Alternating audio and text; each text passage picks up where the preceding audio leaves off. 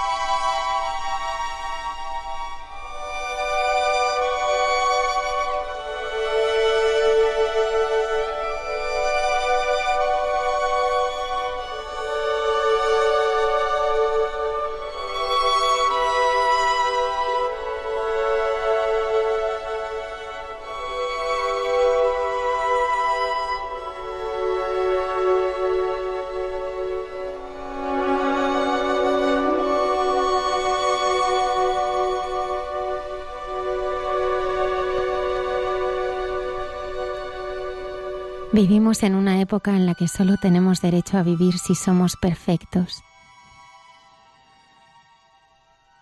Cualquier defecto, cualquier debilidad, cualquier fragilidad parece estar prohibida.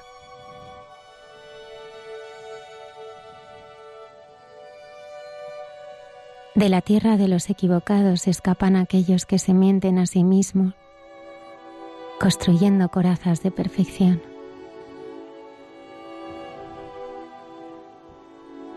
Pero hay otra forma de ponerse a salvo. Y es construir, como tú, otra tierra. La tierra de aquellos que se saben frágiles.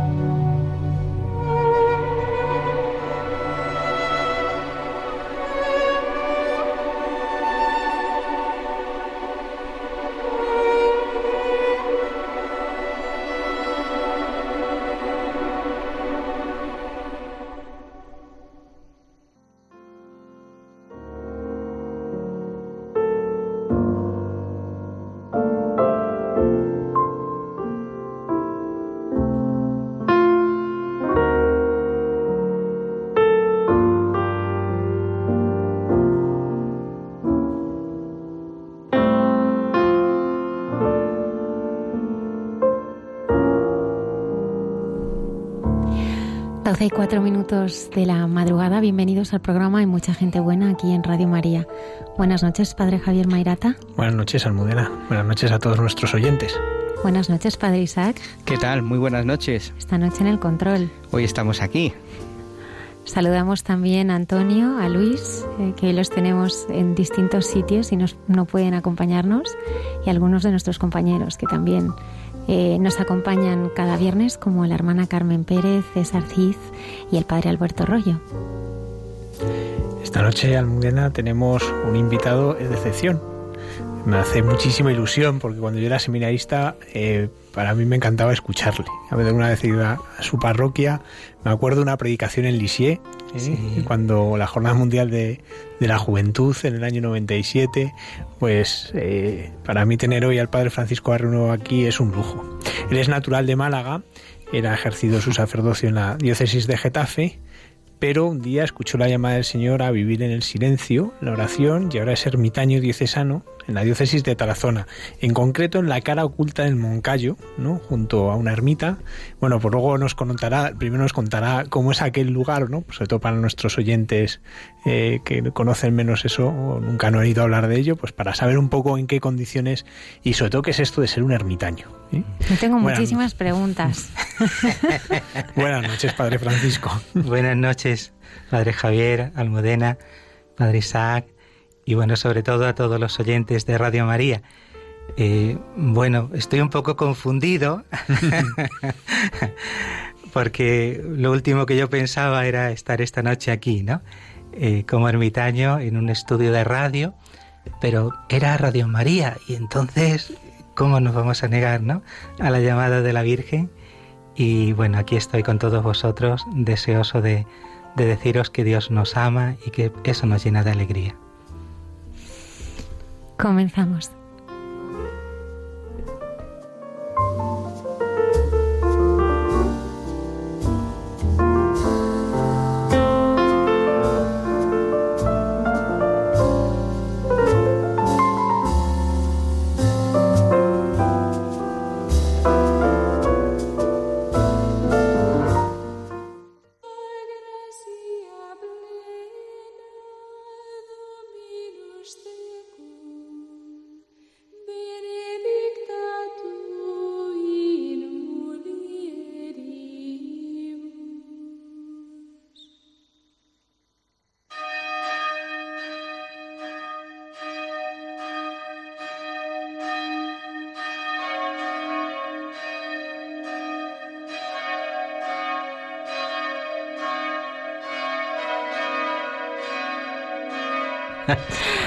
Esas son las campanas con las que se despiertan las, las benedictinas del monasterio de San Pelayo.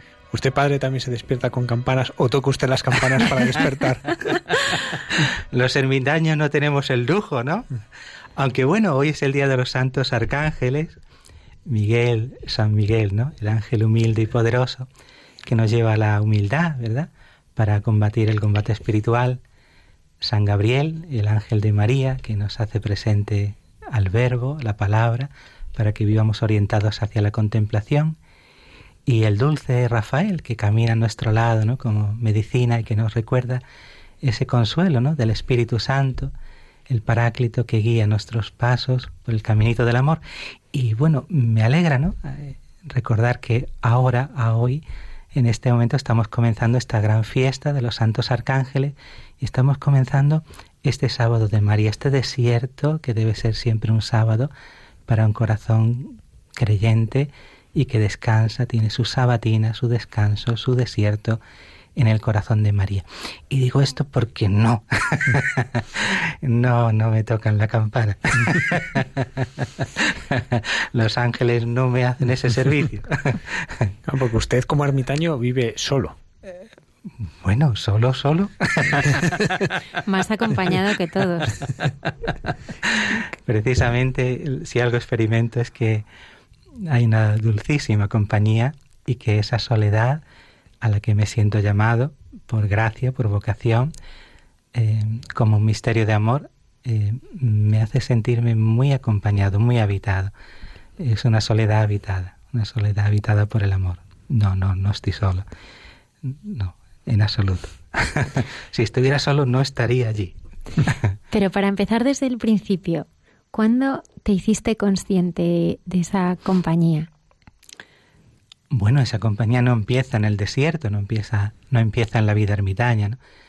Esa compañía se va revelando ¿no? progresivamente en el corazón que busca la verdad y que se deja impactar, impactar por el testimonio, ¿verdad? el testimonio de nuestra Santa Madre y la Iglesia, a través de rostros concretos que te muestran que Cristo está vivo, que está resucitado y que eso despierta tu corazón hacia un impulso de eternidad, de, infinito, de belleza, de amor, que enamora tu corazón y es en esa experiencia de encuentro donde te vas comenzando a sentir habitado, ¿no? acompañado y sobre todo mm, atrapado en un dulce diálogo ¿no? entre tu corazón y el corazón del que te ama.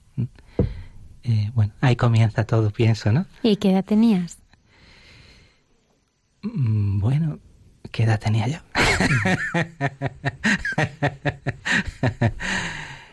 eh, así los recuerdos más, más lejanos de, esta conciencia de, de, la presencia de Jesús, yo creo que están vinculados, ¿no? Un poco al, al ámbito de la familia. Mi madre, la señora Isabel, que ahora está en el cielo y nos está escuchando, mi papá Cristóbal, bendito sea, ¿no? Que falleció cuando yo tenía ocho años, el año que hice la comunión. Yo creo que en torno a, la primera comunión, tal vez pueda recordar el momento, tal vez más fuerte, o antes, antes, antes, antes, ante la salida, ante la puesta del sol, ante la noche estrellada, ante el silencio del mar, ante momentos de, de plenitud, de, de silencio interior, donde uno percibe que hay algo que te abraza, que te ama, que te envuelve y que te estremece, ¿no? Esos son como pequeños relámpagos, pequeños apuntes que luego también se pierden porque entramos un poco en, en la vida cotidiana, en el jaleo y, y, uno también es seducido, ¿verdad? Por, por el mundanal ruido, ¿no? por el demonio, por, por el orgullo, por el pecado que uno lleva dentro, por sus pasiones desordenadas, ¿no? Y bueno, pero no sé, sé como esa llama, ¿no? Esa pequeñita llama, parece que, que por la misericordia de Dios y seguro que con la intercesión de la Virgen nunca, nunca se ha apagado en mi alma, ¿no? A pesar de que he pasado también etapas de, alejamiento, ¿no? De, olvido, de, indiferencia, ¿verdad? Pero sí, eh, yo creo que desde la infancia. La cuestión ya de sentir la atracción hacia la soledad, el desierto, eso va siendo posterior, va ligado a, a mi experiencia de oración, a mi experiencia de oración. Para mí es, creo que puedo decir que Jesús, ¿verdad? El Padre, ¿no? La Santísima Trinidad, ¿no?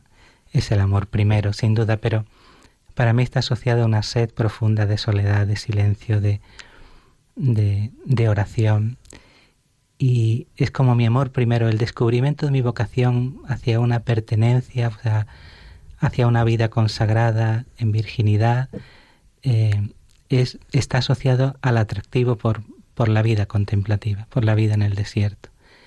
Eso está en el origen de todo. ¿Y eso qué edad tenía? Pues yo calculo que en torno a los 15 años, posiblemente. O sea, lo que es empezar a, a percibir, ¿verdad? Incluso antes con 15 años ya empecé a tener algunas experiencias, algunos tanteos, ¿verdad? Sí, sí, sí. Pero es que no sé si debo hablar tanto, dejaros que me preguntéis. Porque... No, no, puedes, hablar lo que quieras. ¿Y cómo, cómo aparece también la vocación al sacerdocio? me imagino que va unida a todo esto. Sí. Eh, es una pregunta muy bella porque además para mí, en, en mi experiencia, Mm, Dios me ha hecho sentir desde pronto, ¿verdad? Que era algo que íntimamente iba unido, ¿verdad? Al principio no, no era el sacerdocio. al principio era mi amor incondicional a Jesús, una vida consagrable en mi corazón. Eh, mm, yo recuerdo que en, en mi parroquia, de mi pueblo, de Alaurín de la Torre, de Málaga, donde estaba con mi familia, donde fue este encuentro con Jesús a propósito también de, de un movimiento apostólico que se llama Misioneros de la Esperanza, que trabajaban, ¿verdad?, allí en, mi pueblo y que organizaban pues reuniones, eh, fiestas, actividades, deportes para los chicos, ¿verdad? Y que fue un poquito lo que mm, fue despertando mi atracción para encontrarme luego a través de todo eso con el rostro de Cristo. Pues yo recuerdo que hacia los 14 años eh, hubo una reunión donde los catequistas o responsables reunieron a algunas personas que parece que andábamos un poquito ya dando primeros pasos de vida cristiana un poquito más seria o vida de oración, vida sacramental y hablaron de la vocación. Y yo tenía un amigo que se llamaba que se llama, bueno, hace mucho tiempo que no sé de él, lo mismo está escuchando, Pepe. Le mandamos un saludo, no creo, pero un amigo que se llamaba Pepe. Y, y los dos, eh, pues íbamos a hacer apostolado en diferentes barrios del pueblo, pero habíamos estado escuchando esta, esta charla sobre la vocación Y cuando salimos, nos fuimos juntos ¿no? a jugar al fútbol para traer a chicos a, la parroquia, para llevarlos al Señor.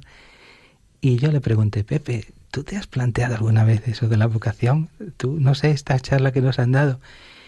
Y él me dice, pues no, pues no. y yo le dije, hombre, pues yo la verdad es que yo tampoco, pero yo ya creo que sé cuál es mi vocación. Yo creo que ya sé cuál es mi vocación. Y, y él me dice, ah, sí, digo, sí, yo yo no sé cómo será ni eso, pero yo lo que quiero es estar siempre con Jesús, ¿no? Es, yo no pensaba en el sacerdocio para nada, tal vez porque también en aquel tiempo yo no tenía una imagen demasiado positiva del sacerdocio, ¿no? No tenía referente, no tenía modelos. Pero mm, luego sí, luego el Señor puso en mi vida, ¿no? A un padre espiritual que también mm, conocí en el contexto de mi acercamiento al Carmelo, porque era como mi primer amor en este impulso de vida contemplativa, pues yo ya empezaba a leer a San Juan de la Cruz, a Santa Teresa, Teresita, y, empecé cerca en el círculo de Madre Maravillas, en el monasterio de Montemar, en Torremolinos. Y ahí también entendí y supe que había un desierto de carmelitas descalzos en las Batuecas, en, Salamanca, en el sur de Salamanca, ya lindando con las Urdes, en Cáceres, y todo eso como que empezó un poquito como a despertar el atractivo hacia, ¿verdad? Pero en ese contexto, pues apareció en mi vida, porque vino a dar ejercicios espirituales a Málaga, un sacerdote al que recuerdo con inmenso cariño, que es don Baldomero Jiménez Duque, un sacerdote venerable de la diócesis de Ávila, que estuvo siempre cerca de Madre Maravillas que fue rector del seminario de Ávila durante 25 años, un hombre de Dios, un santo, un santo, un padre para mí. Y, no sé, eh, el Señor quiso que mis primeros ejercicios espirituales los hiciera con Él y, y Él fue el que de alguna forma su, su modelo de vida, su, su vida, su, su amor al sacerdocio, su verle cómo celebraba la Santa Misa, ¿no? con, qué unción, con qué, con qué fuego, con qué pasión, con qué locura y con qué fuego hablaba de Jesús y, y la llamada a la santidad, pues eso como que me fue también haciendo un poco mm, percibir ¿no? el atractivo hacia el sacerdocio. Entonces fueron dándose esa alianza entre una cosa y la otra. Pero perdonen ustedes, los oyentes de Radio María, que me estoy enrollando mucho. No, no, no, en absoluto. En absoluto. ¿Y, cómo es, la vida? Aquí se está muy bien, se está muy bien, se, se entona. ¿Cómo fue la vida en el seminario? Porque eh, con ese deseo de soledad, encontrarse en una comunidad tan grande, ¿cómo, cómo se puede vivir a la vez ese deseo de soledad a la, vez con una vida de comunidad? ¿Cómo lo, eh, Digo porque esta pregunta es muy pertinente también porque mucha gente dirá qué bonita la soledad, pero ¿cómo voy a vivir yo la soledad si vivo en un bloque de 16 pisos, no? Sí, sí, sí, sí. Bueno, yo no me fui al seminario inmediatamente, ¿no? Yo me fui también acompañado, ¿no? Por, por, por la paternidad espiritual, siempre dejándome eso creo, ¿no? Que lo puedo decir solo como, como algo que viene de Dios, con gratitud inmensa que el Señor despertó en mí siempre como una confianza, ¿no? una apertura, una búsqueda de la verdad que estaba asociado también a fiarme ¿no? de las personas que Dios iba poniendo en mi vida y que yo por su testimonio sentía que a través de ellos me, hablaba el Señor. ¿no? Estoy hablando de don Baldomero, pero no solo, también otras personas, ¿no? pero sobre todo don Baldomero. Y él bendijo que yo me fuera a las Batuecas con 15 años, a hacer un primer contacto, una primera experiencia. Pasé casi un mes en el desierto de las Batuecas. Allí conocí, conocí, también a hombres muy venerables, el padre Valentín de San José, que fue padre espiritual de Madre Maravillas, al padre Matías del Niño Jesús, gente entrañable, ¿no? Gente de una reciedumbre espiritual y que también portaban la alegría, ¿no? Y la, la fuerza del amor. Y, y ciertamente fue un, algo que a mí me confirmaba, ¿no? Me, me, fue un, recuerdo ese tiempo como un tiempo precioso. Pero no era viable, yo no podía irme a las Batuecas, tenía 15 años, todavía era demasiado joven. Por otra parte, eh, son cosas que uno va descubriendo, ¿no? Cuando, cuando te pones a ello, ¿verdad? Mm, por otra parte, yo no podía ingresar en las Batuecas directamente, tenía que entrar en el Carmelo. A mí el Carmelo sí me atraía, ¿no? San Juan de la Cruz era como mi gran maestro, mi gran referente, Santa Teresa, Teresita, Madre Maravillas Pero mm, el Carmelo, mm, hablo de la rama masculina, ¿verdad? Pues era vida mixta. Lo del desierto era algo excepcional. No, no se podía entrar directamente en el desierto. Había que entrar en el Carmelo y luego tal vez con el tiempo, pues te mandaban al desierto y a lo mejor temporalmente, ¿no? Y yo no, yo sentía como una atracción para permanecer, para una estabilidad, para una opción de vida definitiva. Eh, entonces, como también estaba lo del sacerdocio, pues don Baldomero me animó porque él también veía que era muy importante pues formarme, formarme bien y fue el que me orientó a formarme en Toledo, ¿no? Entonces él también facilitó porque mi familia era una familia humilde, tampoco tenía medios y entre las becas y las ayudas de la providencia de la gente que con caridad, ¿verdad?, me, me ofreció esta ayuda, pues yo fui al seminario de Toledo. Y es verdad, yo también sentía que tenía que madurar, que tenía que crecer y que si eso, esa llamada a, la vida contemplativa, porque en aquel entonces tampoco era vida eremítica, eso ha sido algo que, que Dios luego ha ido mostrando, ¿no? El Señor te conduce y te educa, el Señor te, el Señor te instruye, uno te va educando también haciendo camino, ¿no? Haciendo camino en tu corazón, ¿no? Haciéndote pobre, despojándote. Eh, enseñándote a amar, enseñándote a confiar, enseñándote a ponerte en su mano, mostrándote a su madre, ¿no? Eh, atrayéndote, eh, mostrándote a su madre para que la cojas y en ella lo aprendas todo, ¿no? Este camino de la docilidad, de la confianza, del hágase, ¿no? De nuestra madre bendita, el caminito de la fe, la esperanza y la caridad que no hay otro. Y bueno, por eso me fui al seminario, pero siempre estuvo en mi corazón de que, bueno, o cuando me ordene sacerdote, o a lo mejor antes, y, y, así, ¿no? Pero bueno, yo en el seminario yo no estaba triste porque tampoco yo esto lo vivía con angustia. Para mí yo sabía que estaba haciendo lo que Dios quería, que formaba parte del camino y a mí nadie me podía quitar la celda interior del corazón, ¿no? La inhabitación de la Santísima Trinidad o la presencia de Jesús Eucaristía y, y, bueno, pues acoger la gracia del seminario. Yo, yo, fui muy feliz en el seminario, ¿no? Siempre con esa tendencia, ¿no? Cuando Dios quiera, qué camino Dios me mostrará, yo sabía que el Señor hablaría, ¿no? Mm, deteniéndonos en esto, porque realmente, eh, o sea, la vocación al menos yo la entiendo, ¿no? Como una es como una experiencia profunda el Señor, ¿no? Es entrar en esa celda interior y estar con Él, ¿no? Esa es la vocación. ¿no? Mm. Y, y, me gustaría que nos hablaras de, de, cómo es tu relación con el Señor, ¿no? Porque es que eh, la oración, el silencio, el realmente estar con Él, ¿no? Decía Santa María Faustina, ¿no? A mí me gustaría no hablar tanto del Señor, ¿no? Sino hablar más con Él. Y yo creo que a veces en este mundo de ruido es lo que nos pasa, ¿no? que hablamos de Él, pero no estamos con Él. ¿no? A mí me gustaría que nos hablaras de, de cómo es esa, ese camino que, que tú recorres, ¿no? De, de, intimidad con el Señor. Y, y cómo es ese rostro que, que, tú descubres, ¿no? Yo creo que cada uno tenemos dentro de nuestro corazón, pues, ese rostro en el que el Señor, pues, pues se va mostrando, ¿no? ¿Y cómo es ese Señor que tú vas conociendo, que tú, que tú conoces, ¿no? Eso tiene mucha tela. Esa es la mejor pregunta de la entrevista. Esto no estaba previsto. Las mejores nunca están en el guion. Pues, como te digo, Almudena, ¿no? Como digo a todos, queridos radioyentes de Radio María, pues no lo sé, no lo sé. Eh, no sé, yo sé que él actúa, que él me ama, que me atrae, que me enamora. Yo sé que es dulzura, yo sé que es misericordia.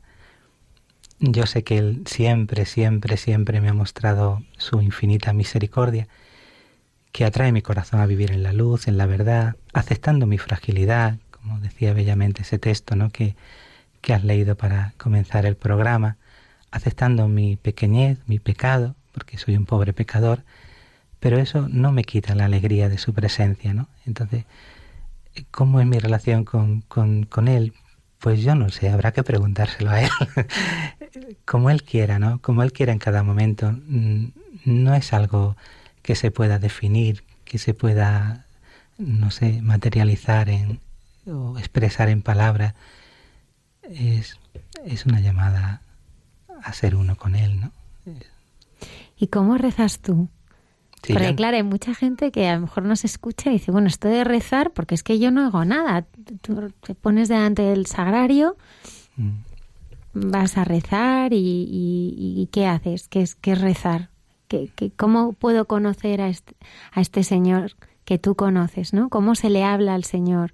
Pero si el Señor no habla, no es una persona de carne y hueso que tú hables y Él responda. Mm. ¿Cómo podíamos eh, explicar este misterio? Ah. no sé si esto es más difícil todo. Entonces pone duro. pues ¿cómo rezo yo? Pues si yo no sé rezar. Pues mm, pidiendo, ¿no? Pidiendo la gracia de ser introducido en la oración de Jesús. La oración es Jesús, ¿verdad? Jesús vuelto al Padre, ¿no? Jesús vuelto a mi corazón, al corazón de cada persona humana, Jesús vuelto al corazón de María, eh, ponerme con María al pie, pedir la gracia ponerme con María al pie de la cruz y decirle a Jesús que le quiero. Eh, no sé, es si quieres o si, si quieren, si quieres, eh, tal vez lo que él me ha ido educando y enseñando, ¿no? Es que, que todo empieza mm, por postrarme en su presencia, reconociendo mi nada y, y dejando que se haga presente su todo, ¿no? Es la adoración. Yo creo que eh, el principio de, de, toda oración verdadera es la adoración en espíritu y en verdad, ¿no? Que es una llamada al realismo. Tú decías que, que, Dios o Jesús no es alguien de carne y hueso, ¿no? Bueno, sí que es de carne y hueso porque ha asumido nuestra humanidad, ¿no?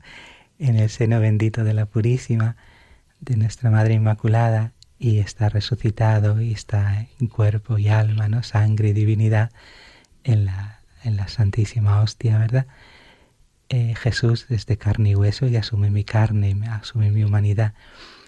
Pero mm, Jesús es Dios, ¿no? Jesús es el Verbo, ¿no? Jesús es el Hijo amado del Padre, Jesús es la luz de luz, Jesús es el amor. ¿Y cómo, cómo, cómo uno se relaciona con Él? Él toma la iniciativa. Él, él, me, me, invita, nos invita, ¿verdad?, a creer en su amor y a dejar que Él vaya entrando en nuestro corazón. Ante todo, llamándonos a eso, ¿no? A la humildad de la adoración. Eh, por la adoración, uno se postra y afirma en la inteligencia, con la voluntad, con el corazón profundo, que solo Dios es Dios, que yo no soy Dios, que yo no existo por mí mismo que yo no soy nada, que todas las cosas que me preocupan, que todas las cosas que me, que me atrapan, que me seducen, todo el ruido, todo eso, existe en mí en la medida en que yo le doy importancia, pero todo eso no tiene una, una, una entidad, un realismo profundo. Eso es una privación de realidad, eso me priva de vivir de la realidad, de la verdad, de la presencia del que es, ¿no?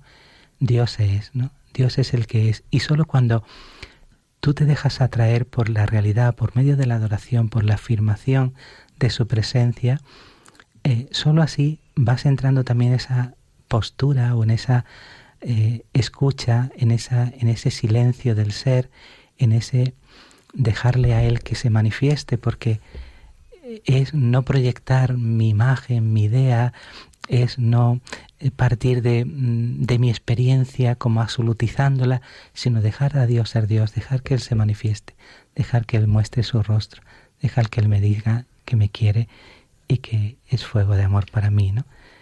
Entonces, Él te va enseñando.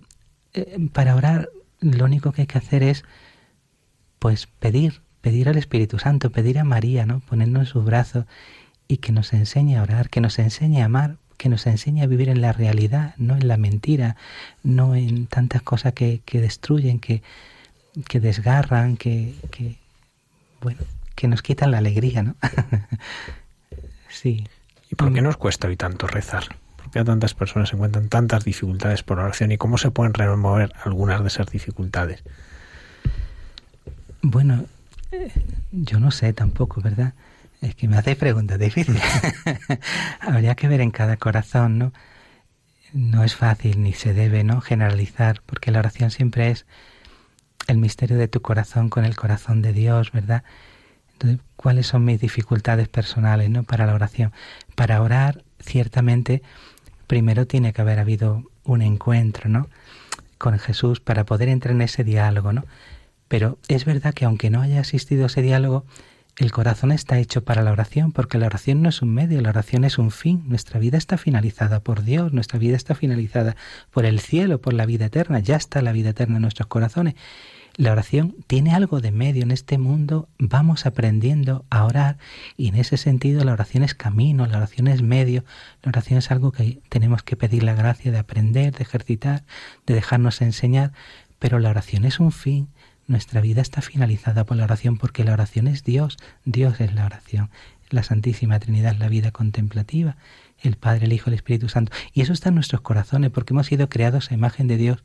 Nuestro, nuestro corazón está sediento de Dios, lo queramos o no lo queramos. Entonces brota del corazón, pienso ¿no? en tanta gente sencilla, en lo cotidiano, ante el sufrimiento, ante las dificultades, ante la soledad, ante la tristeza, ese grito hacia Dios, ¿no? Ese, ese grito de, de descubrir que, que, haya alguien, ¿no? Que, que oye y que, y que responde y que acompaña y que sale al encuentro.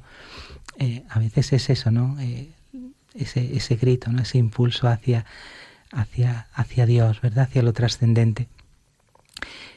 Pero luego ya la oración de alguien que se ha encontrado un poco más, ¿no? Con, con el Señor y va teniendo una experiencia viva de Él, bueno, pues es que no puede no, no pueden orar. es que es que es, un, es que si, si te sientes amado, si vas descubriendo el amor de Jesús, no puedes no orar, no puedes no escucharle, no puedes no contemplarle, no puedes no querer estar con él, ¿no? Entonces, ¿y cómo se despierta esto? Pues pues otra vez un poco repetiría un poco lo mismo, pienso, ¿no? El que el que tú eso lo puedes percibir en un corazón de oración, es decir, las personas que oran, que reflejan la presencia y la gloria de Dios, provocan en nosotros más sed de oración, ¿no? Y cuando uno también va descubriendo en la vida de los santos, en la enseñanza de la iglesia, en los grandes maestros, ¿no? La alegría verdadera y que al final todos te vienen a decir que lo único necesario, ¿no? Marta, Marta, ¿no? Te ocupas, te multiplicas en tantas cosas. Solo una cosa es necesaria. Solo una cosa. La oración, es decir, el reino de Dios, la comunión con la Santísima Trinidad, vivir en el corazón de Cristo. Entonces, pues como que, como que todo lo que no sea plantear nuestra vida hacia la oración es tiempo perdido, ¿no? Y yo me atrevo a decir, yo al menos así lo siento un poco, ¿no? Por lo que me, me ha ido haciendo sentir el Señor que mi vida de ermitaño tiene algo que ver con esto, ¿no? Es una llamada al amor. En primer lugar, es una llamada de, pues que Él me quiere, que se lo pasa muy bien conmigo. ah, tiene sentido del humor el Señor.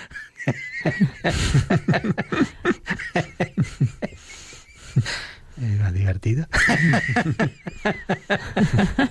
Siempre está contento. Y su madre ni te cuenta. ¿Cómo es la vida de ermitaño? Muy divertida. También. claro. Convivir con gente feliz, gente alegre, ¿no? Pero si estás solo que no estoy solo. No estás solo. No tienes tele, no tienes, tienes, bueno, tienes libros, tienes al Señor, pero estás en una montaña viviendo. ¿Dónde vives? Estoy en una montaña. No, yo vivo en Dios, ¿verdad? o trato de vivir en Dios, ¿verdad?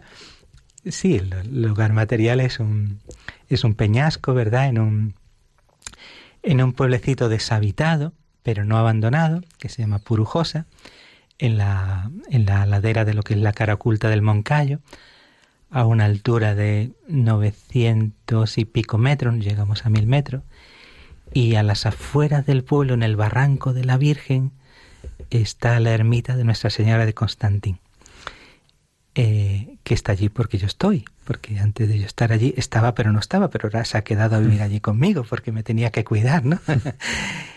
y ahí en ese lugar que es como eh, eh, una hendidura de la roca, me gusta llamarlo así, ¿verdad? Aunque, aunque luego externamente también es, es de obra, ¿verdad? Es, tiene su puerta, su ventana, etcétera, pero el interior es roca, pues, pues, pues ahí está el sagrario, ahí está el altar, ahí está la cruz, ahí está la palabra de Dios, ahí están los amigos, los santos ángeles, la Virgen, y ahí, en, ese, en esa cueva, que, esa ermita que se llama la Casa de María.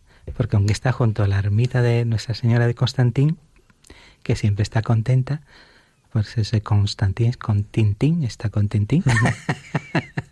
pues allí está la casa de María, que es el lugar que ella, eh, con la ayuda de tantos hermanos bueno, pues me han preparado para darme acogida, hospitalidad. No, aquello no era una ermita, no era un lugar habitable, pero lo hemos transformado, lo hemos hecho habitable, ¿no? Con la ayuda de mucha gente buena que me ha ido regalando pues la estufa, eh, la nevera, la super lavadora. No es lavadora. Es un barreño que lo hemos visto. ¿Cómo, cómo es un día normal? Pues muy divertido.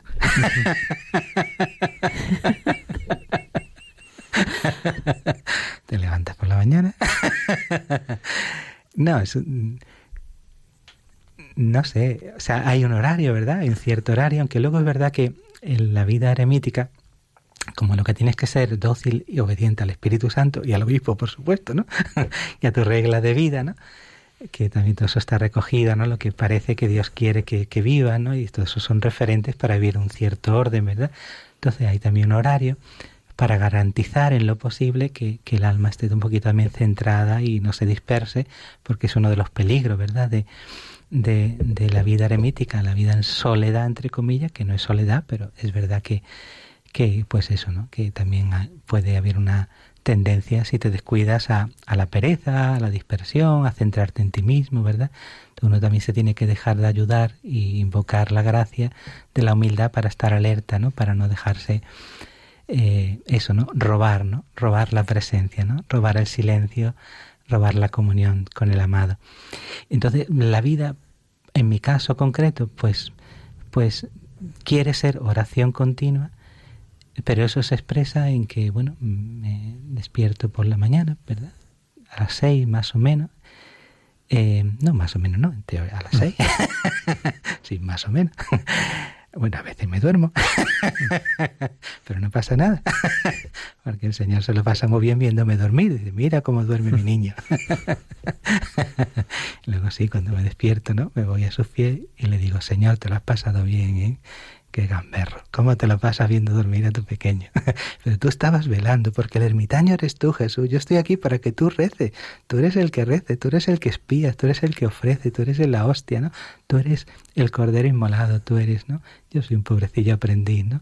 Enséñame. Además, tú ahí disfrutando, ejerciendo tu misericordia conmigo, viéndome dormido, porque anoche me acosté tarde, porque me despisté, porque me enredé con mis lecturas, con mis cosas.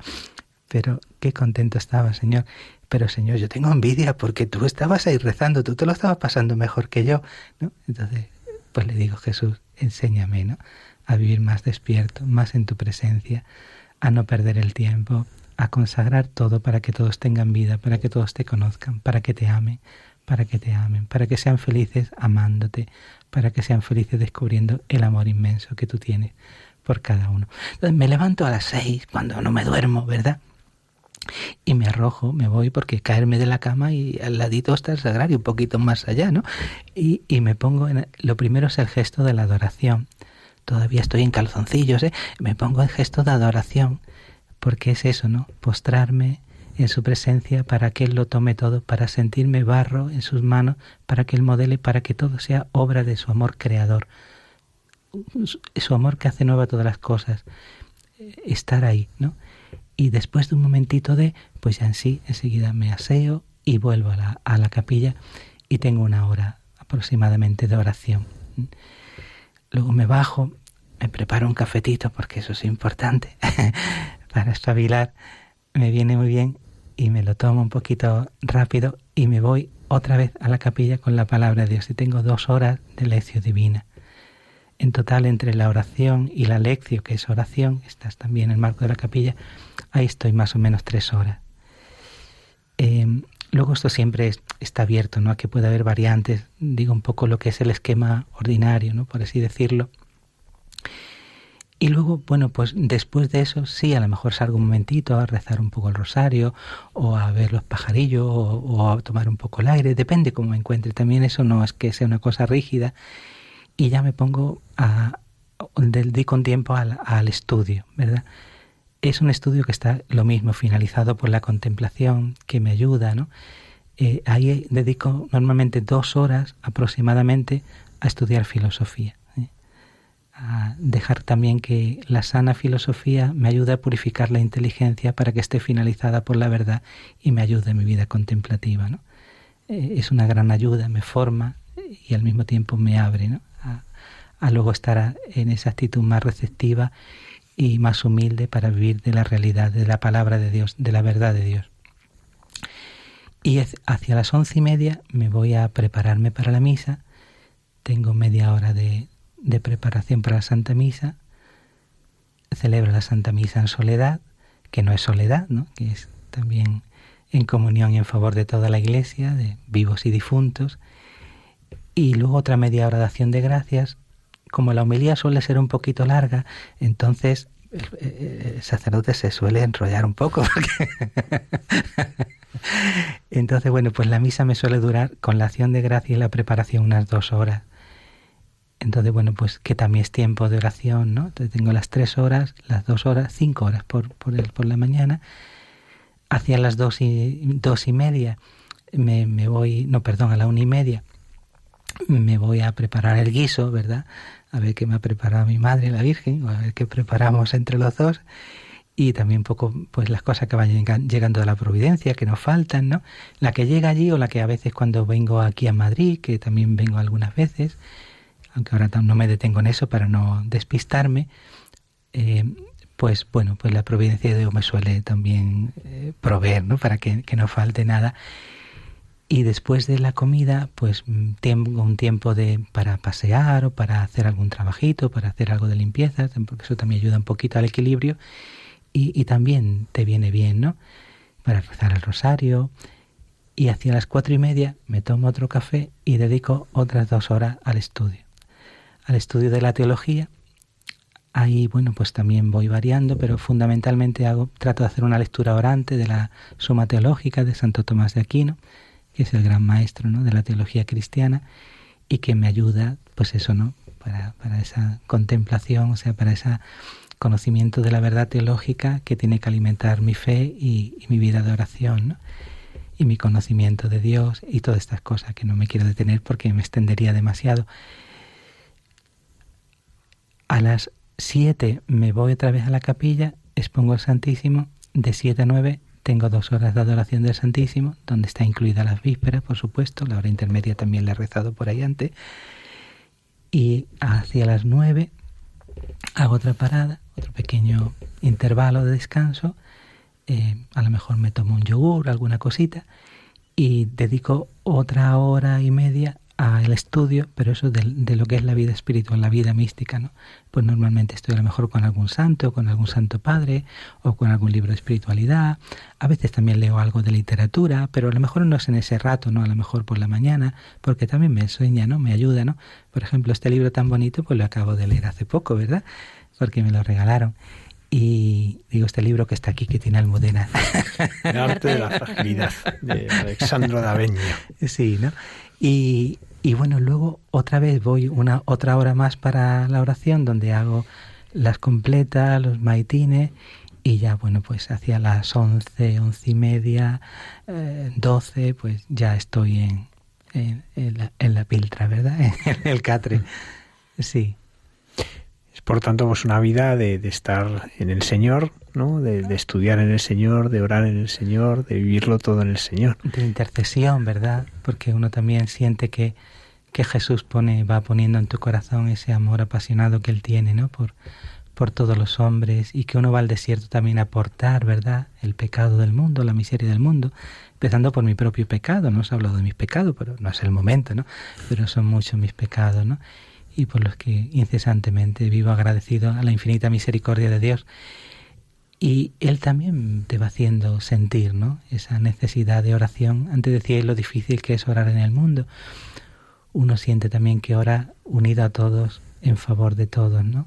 Y portando a todos, o al menos quiere, ¿no? A todos en el corazón. Sí, es una vida que, que no es vida, que es la vida de Dios, que es la vida de Jesús. Y por eso es vida, por eso es verdadera vida, ¿no? Sí, es una vida en la que humildemente lo digo, y es pura misericordia de Dios, llevo 15, 14 años, para ser más exacto, en, desde que di este paso, creo humildemente respondiendo, bueno, creo, no estoy seguro, porque la Iglesia así lo ha confirmado, ¿no?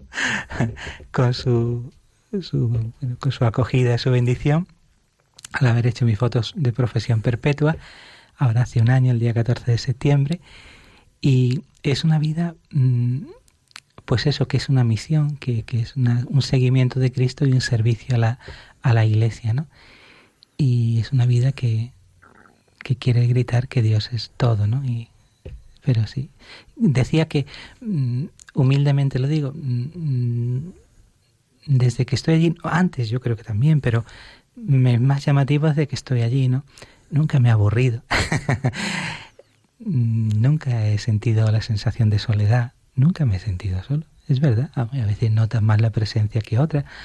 Pero nunca tampoco he sentido la tristeza. Dolor sí, dolor mucho.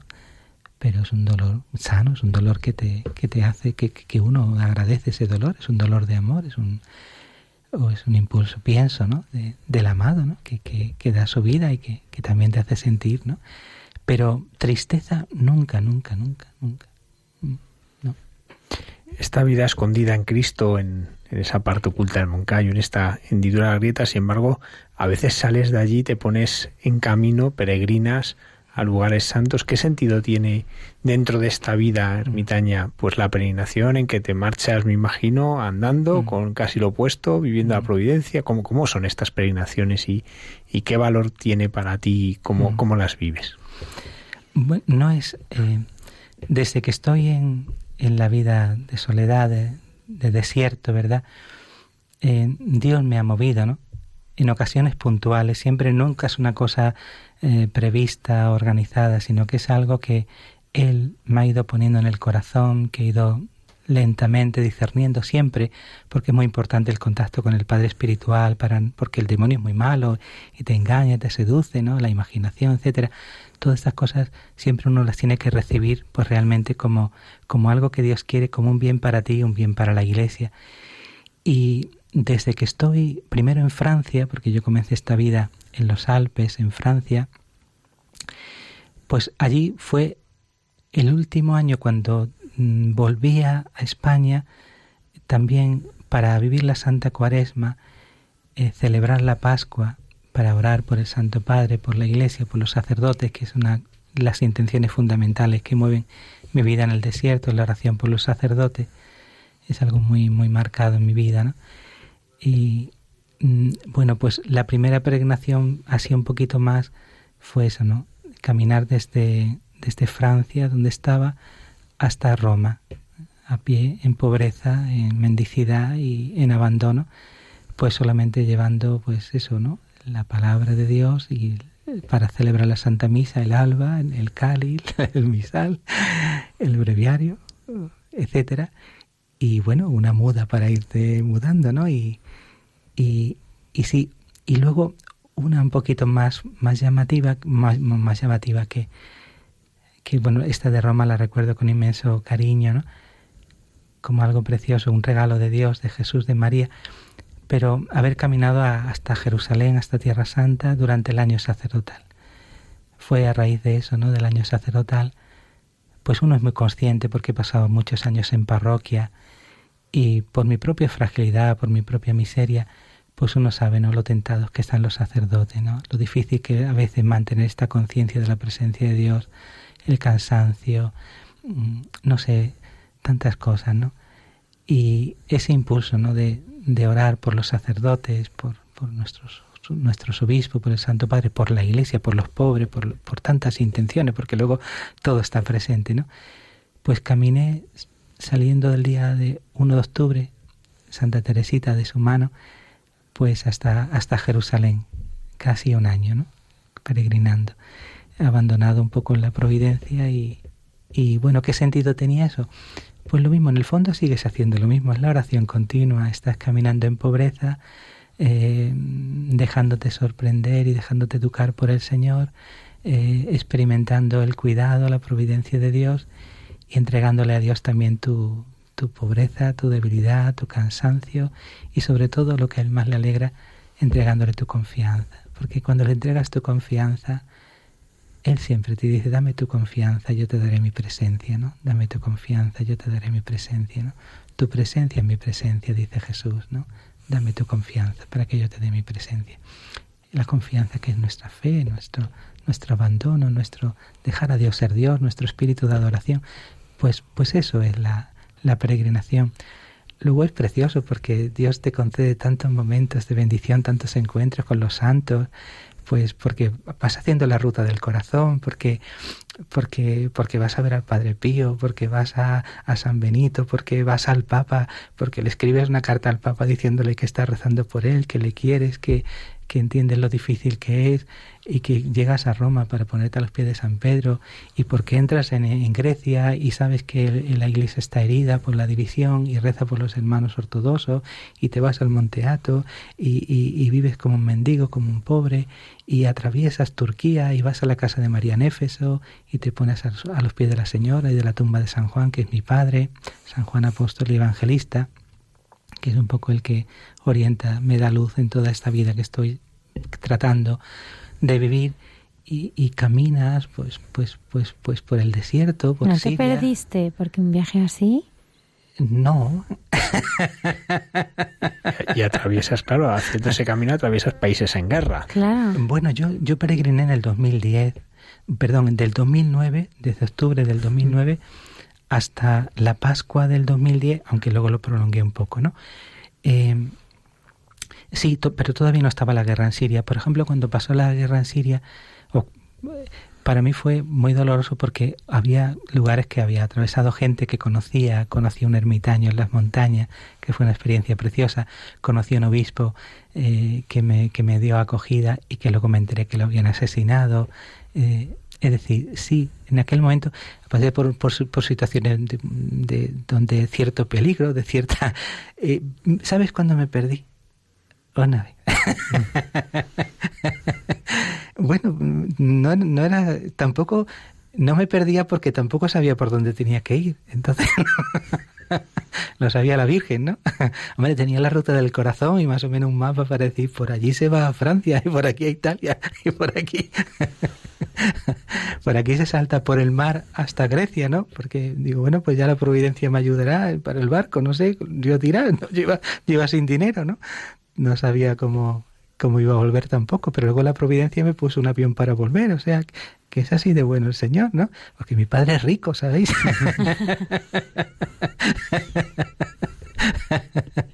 y a él le encanta que confiemos en él, se lo pasa a pipa, ¿no? Se lo pasa a pipa haciéndonos felices cuando confiamos en él, cuando creemos en su amor. Y, y cuando me perdí, una vez, qué bonito, qué bonito es perderse, ¿no? Porque es dejarse encontrar también por el Señor. Ya estaba cerca de Jerusalén. Había pasado la noche en el monte de la cuarentena, en el desierto, allí donde Jesús las tentaciones, allí perdido en las montañas, allí debajo de una roca, allí pasé la noche en oración y, digo, por si viene el demonio, le saludo. Pero no, no. Tenía otras cosas que hacer. Menos mal. Por supuesto, por supuesto. Bromeo, ¿eh? Aquí los oyentes de Radio María, espero que entiendan que algunos mm, comentarios son jocosos, son de broma, que espero que no, no, los malinterpreten. Pero eh, ese avancé pues hacia, hacia Jerusalén y me metí por el valle del Cadid, por el monasterio San Jorge y atravesando montañas porque en lo posible trataba de evitar carretera, también pidiendo orientación unos y otros, y me metí por unos lugares embarrados, ahí medio perdido, y hubo un momento que estaba totalmente desorientado, totalmente perdido. Pero bueno, digo, yo camino, ya el Señor saldrá a mi encuentro, Él sabe que yo le busco, Él sabe que yo camino por su amor. Yo cada paso que daba trataba de decirle, Jesús, te quiero, ¿no? Y, y bueno, pues, pues eso, caminaba y cuando ya estaba un poquito desorientado, de repente, pues me salió un niño, un niño, eh, que no era ninguna cosa milagrosa, vamos, yo creo que no, ¿verdad? No. Pero un niño, un pastorcillo, eh, yo no, no, nos podíamos entenderos porque yo hablaba eh, andaluz, ¿verdad?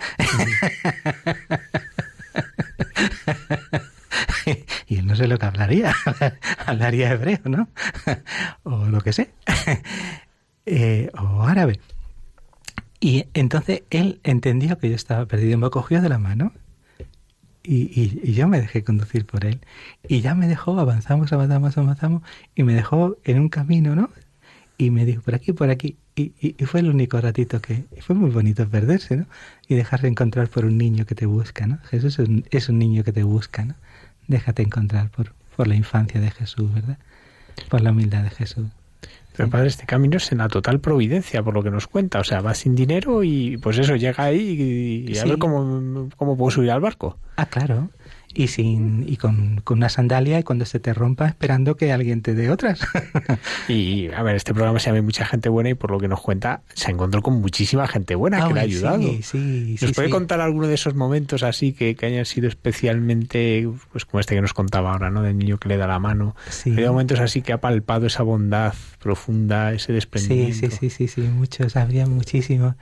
Y mm, muy particularmente los países musulmanes, he experimentado también situaciones un poquito más complicadas, pero en general acogida, he dormido en mezquitas, eh, he dormido en la casa de un musulmán, Mohamed, que me presentó allá a todas sus mujeres, tenía su harén, ¿no? y vino el imán del pueblo, ¿no? Con su Corán, y yo allí con mi Biblia, y teníamos allí, pero muy bien acogedores y... Pero quiero, bueno, como me pide el padre Javier, pues una cosa concreta, me acuerdo es que fue muy bonito.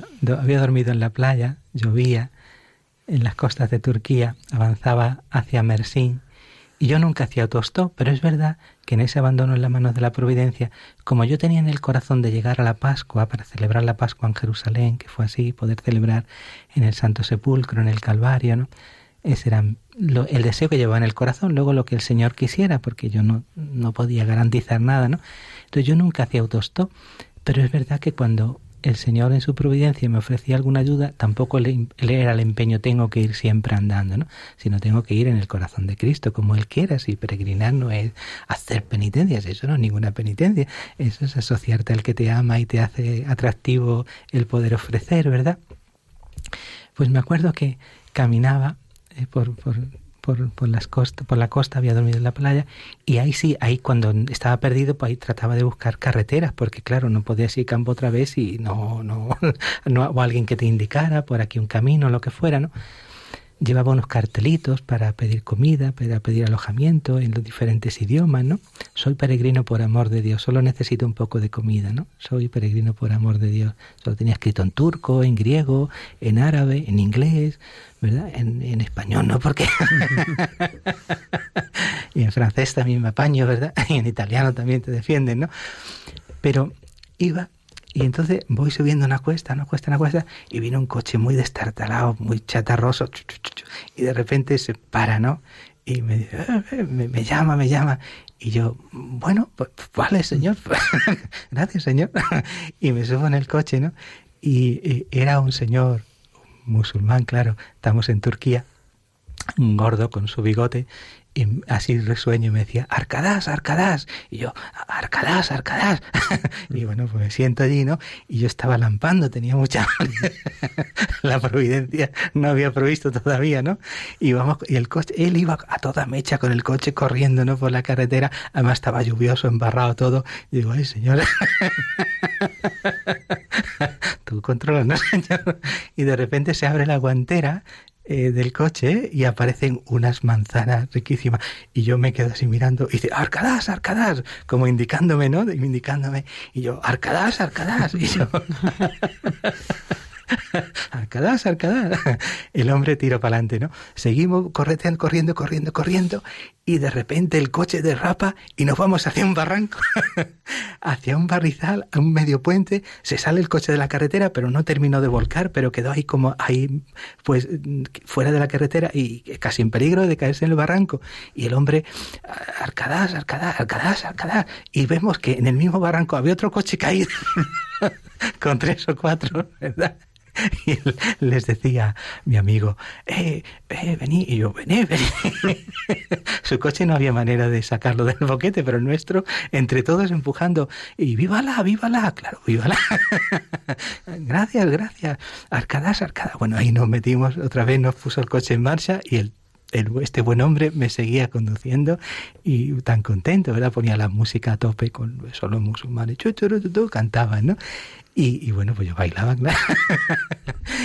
y entonces, de repente, ya llegaba llegando la hora de la comida, yo con hambre atroz, tengo un hambre atroz, atroz, pues yo tenía mucha hambre. Y y de repente pues para en un, en un para echar gasolina y un super restaurante.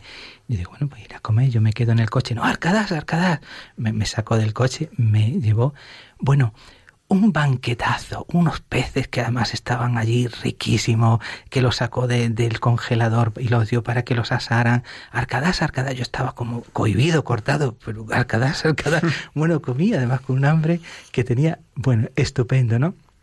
Luego siguió, seguimos otra vez, y me llevó a tomar café con su familia, una familia en el camino donde íbamos, pues paró con y me, presentó a su familia, arcadas, arcadas, yo pues yo estaba alucinado y ya me acerca al donde yo en principio tenía pensado llegar, que era Mersin, que sabía que había una comunidad cristiana de franciscanos y siempre en principio que yo conocía o que tenía referencias, pues trataba de dirigirme, ¿verdad? Y, y entonces mm, entró al, al pueblo, porque él, seguía, ¿no? pero hizo un rodeo, entró en Mercy, más o menos me indicó, me sacó la mochila, me dio un abrazo, Arcadas, Arcadas. Yo estaba súper conmovido, ¿no? Y, y luego se fue. Y bueno, yo ya voy caminando, buscando el convento de los franciscanos y mm, pido hospitalidad, pues soy peregrinos y me y bueno, me acogieron muy bien, la verdad. Y yo lo primero que le pregunté, ¿y Arcadas? ¿Arcadas eso qué significa? Y Arcadas significa amigo, amigo, ¿no? Ah. Amigo, ¿no?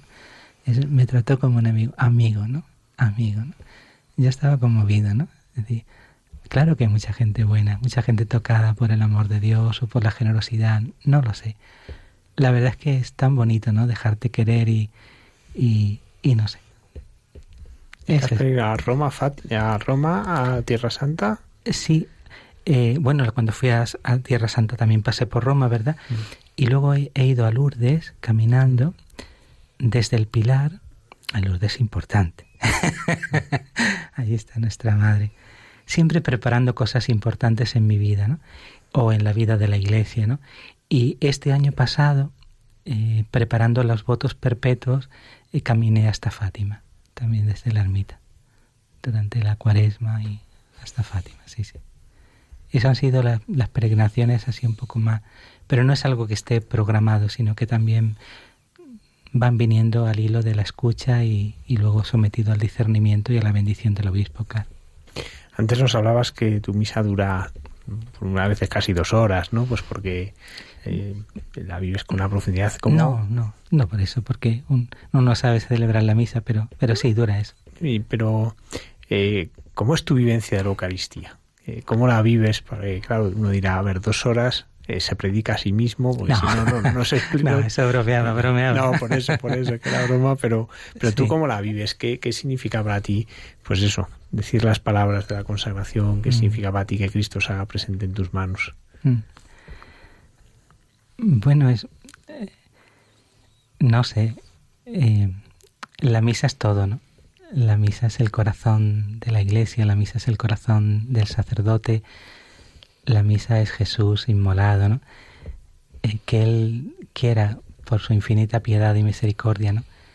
atraer mi corazón, consagrar mis manos para desposarme con Él en el altar, en la cruz, en la cruz gloriosa, eh, poder ofrecer el santo sacrificio, ¿no? Para la redención, pues, pues es todo, es vivir el desposorio, ¿no? Entre mi corazón, o al menos el deseo, ¿no?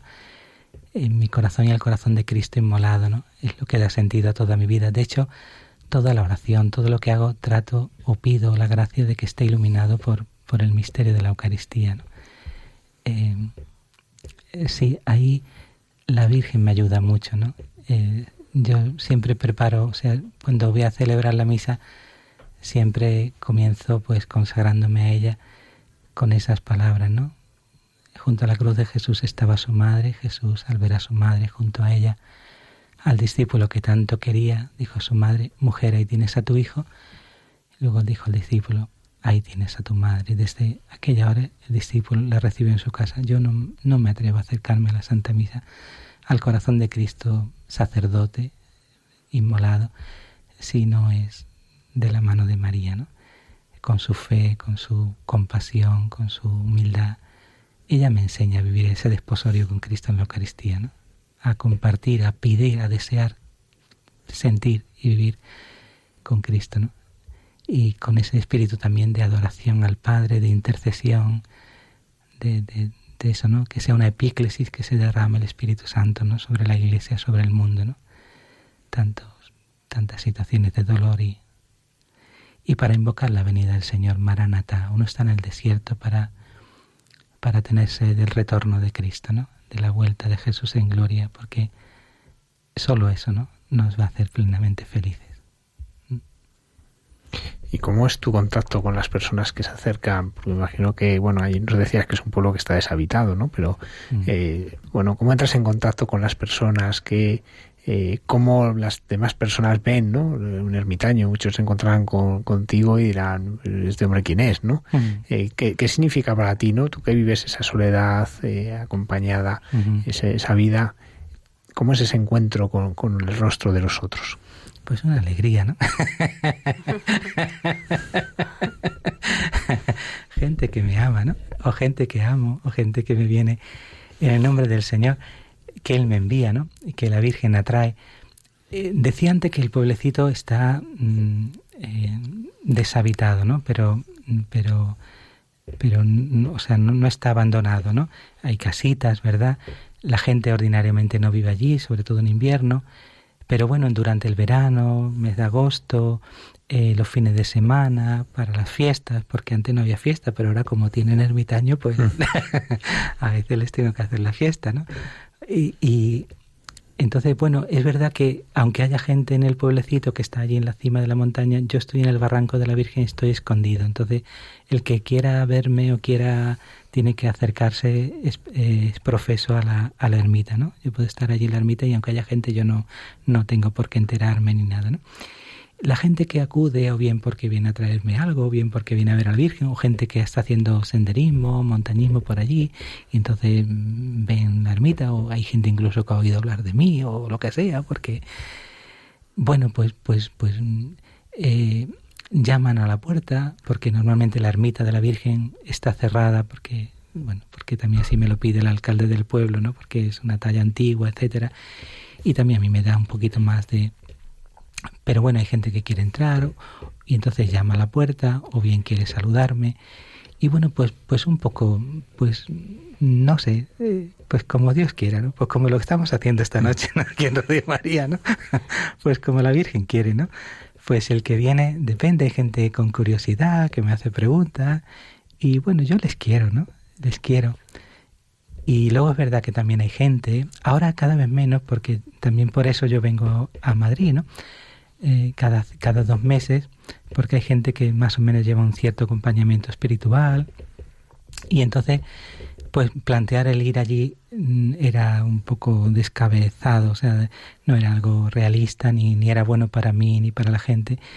Y entonces en el discernimiento también un poquito de lo que el Señor quería y, y bajo la mirada también del obispo, pues se vio, ¿no? El que pudiera yo bajar de la montaña en cada dos meses para atender. Pero a pesar de todo, aunque venga a atender, pues también hay gente alguna vez que viene, ¿no? También para una consulta o bien para para, para tener a lo mejor un día de oración, no en mi ermita, porque en mi ermita no, allí no.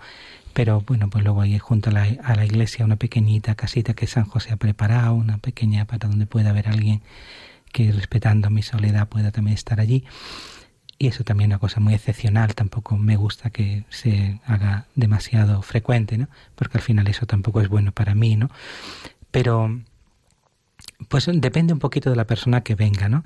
Eh, pues si es más un poquito con inquietud, con curiosidad, han llamado gente curiosa, gente mm, que no cree en Dios y que viene con inquietud, de gente con, con, con cositas un poquito más esotéricas, de, de la, espiritualidad, la espiritualidad hinduista, New Wave, gente que a lo mejor a lo mejor nos acercaría a una parroquia, ¿no? Pero por lo que sea han oído, ¿no? y, y acuden y te preguntan y, y yo les escucho y, y, les quiero y les digo que Dios les, les quiere. Y bueno, pues la verdad es que me lo paso muy bien.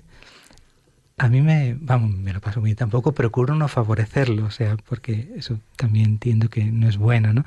Pero una cosa es no favorecerle, otra cosa es que no me alegre cuando, cuando ve a alguien, porque, porque si veo a alguien ya le quiero, ¿no? Entonces, el amor siempre provoca la alegría.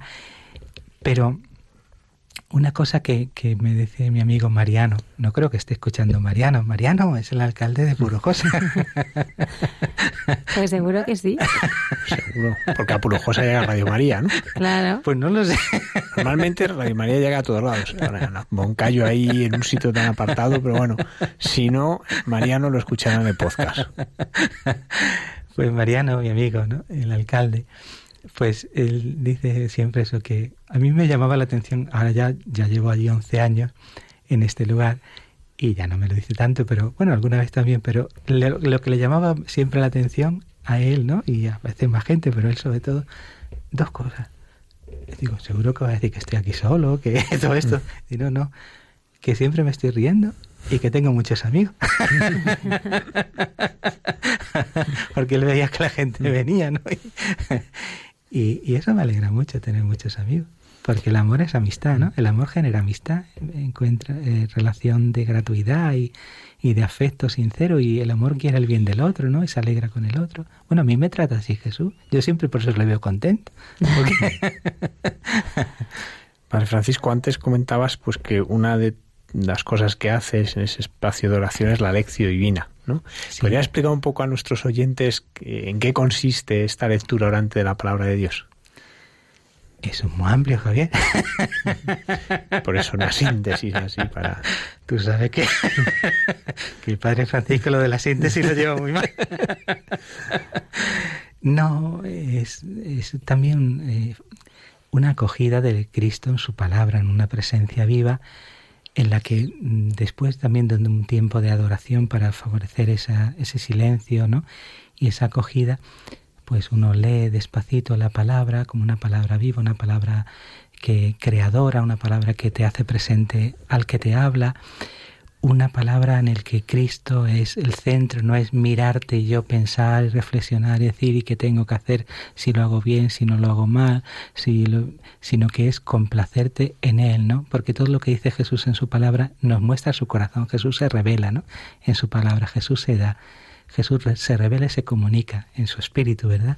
A través de su palabra. Entonces la lección es ese encuentro orante, porque Él provoca la actitud orante, entre tu corazón y el, tu, y el suyo, por el que le vas conociendo, amando, complaciéndote en él, dejándote eso, ¿no? Influir, atraer, transformar por él, o al menos con ese deseo, con esa súplica.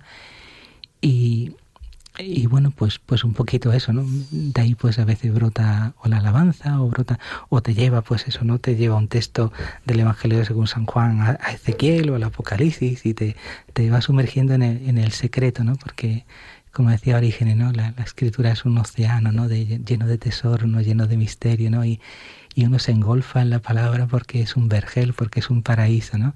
Y porque es eso, ¿no? Es un encuentro vivo, real con, con Cristo el Verbo, ¿no? El Verbo en el Espíritu. es la palabra y María es el silencio, ¿no? Y entonces pedir siempre el silencio de María para vivir acogiendo, escuchando esa palabra que te hace virgen, que te hace esposa, que te hace madre, ¿no? Que te hace Jesús que te hace como Él. En ese océano que es la palabra, ¿qué palabra ahora resuena más en, en tu vida? o sea, a lo mejor hay un pasaje que ahora por alguna razón está tocando más tu corazón. Y ya no pregunto más. No, no, si bueno. yo estoy, lo estoy pasando muy bien.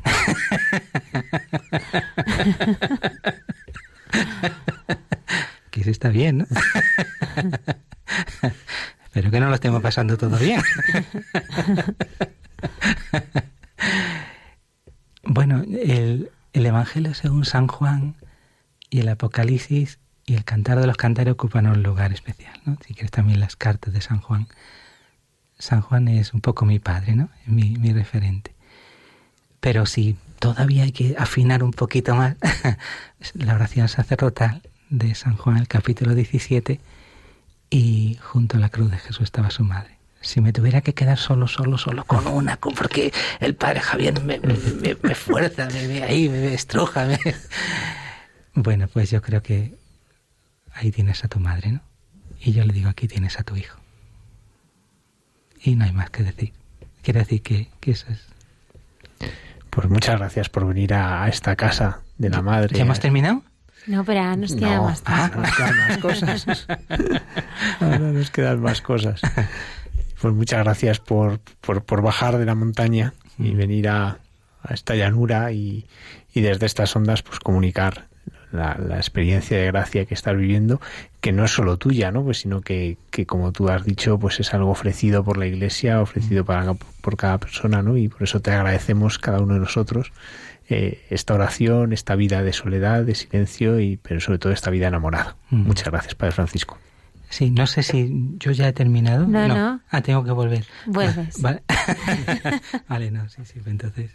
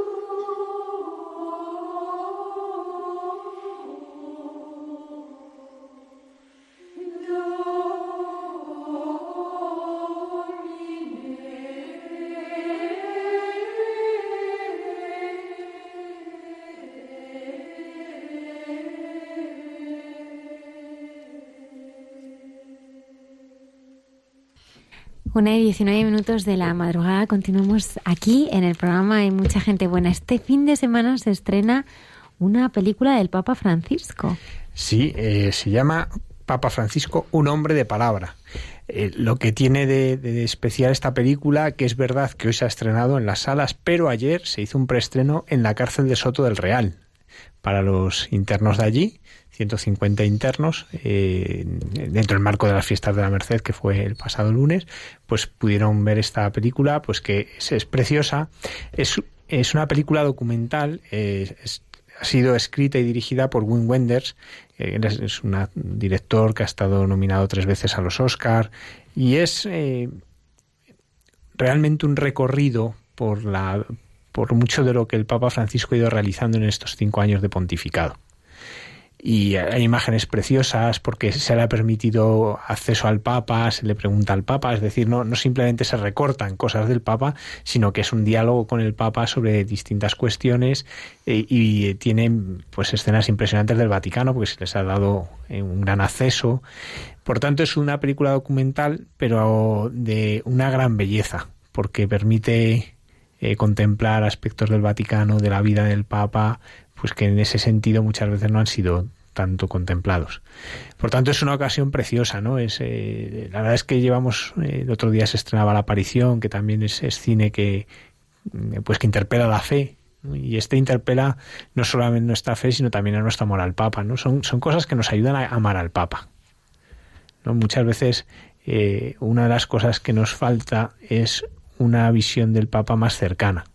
Los medios de comunicación parece que la acercan, pero no siempre es verdad. Muchas veces lo desenfocan. ¿no? Y uno a veces escucha hablar del Papa cosas que dices, ese no es el Papa, es, es el Papa que te ha vendido quien sea, ¿no? No, no es el momento, ¿no? Pero eh, el poder ver estas, estas escenas, estas imágenes, poder escuchar al Papa, pues ayuda a que uno crezca en este amor a Pedro. Pues vamos a escuchar un avance.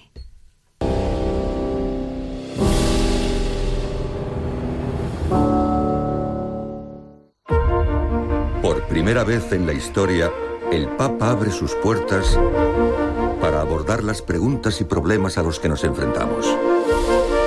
Como un líder cuya fe inspira al mundo. Tengo el gran honor de presentarles al Papa Francisco de la Santa Sede. Buenasera galardonado director Wim Wenders. Nos dice que no se puede servir a dos señores. O servimos a Dios o servimos a las riquezas. Estamos todos sonriendo en el estudio al ver ese coche. Estamos acostumbrados a las grandes limusinas americanas y en comparación parece el coche de Mr. Bean, pero va a llevarle por toda la ciudad. En las familias discutimos, en las familias a veces vuelan los platos. No voy a hablar de la suegra. En la familia hay dificultades, pero esas dificultades se superan con amor. ¿En un mundo dividido? Saber escuchar. Las diferencias nos dan miedo porque nos hacen crecer. Un líder tiene una misión. No es debolezza tener eso. Es forteza. Unirnos a todos.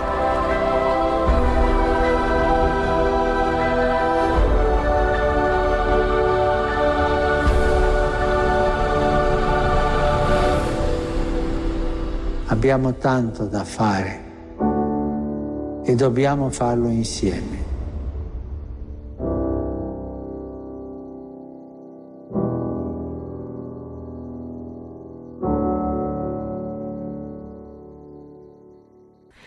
Padre Francisca un Purujosa y cine, para, que vayas a verla. Cinépolis Purujosa. Cuando estaba en la parroquia teníamos la Academia del Cine. Íbamos muchas veces al cine con los jóvenes, pero no en Purujosa no hay cine. Pero hay sagrario, hay sagrario. Eh, usted no, no, no va a poder ver la película. que le ayuda a estar unido al Papa? La Virgen, porque ella expresa el misterio de la Iglesia y ella porta a Pedro en su corazón, ¿no? Ella porta las lágrimas de Pedro, la fragilidad de Pedro, y ella, ¿no? Es la fe que Pedro debe profesar, la fe en Cristo que expresa María, ¿no?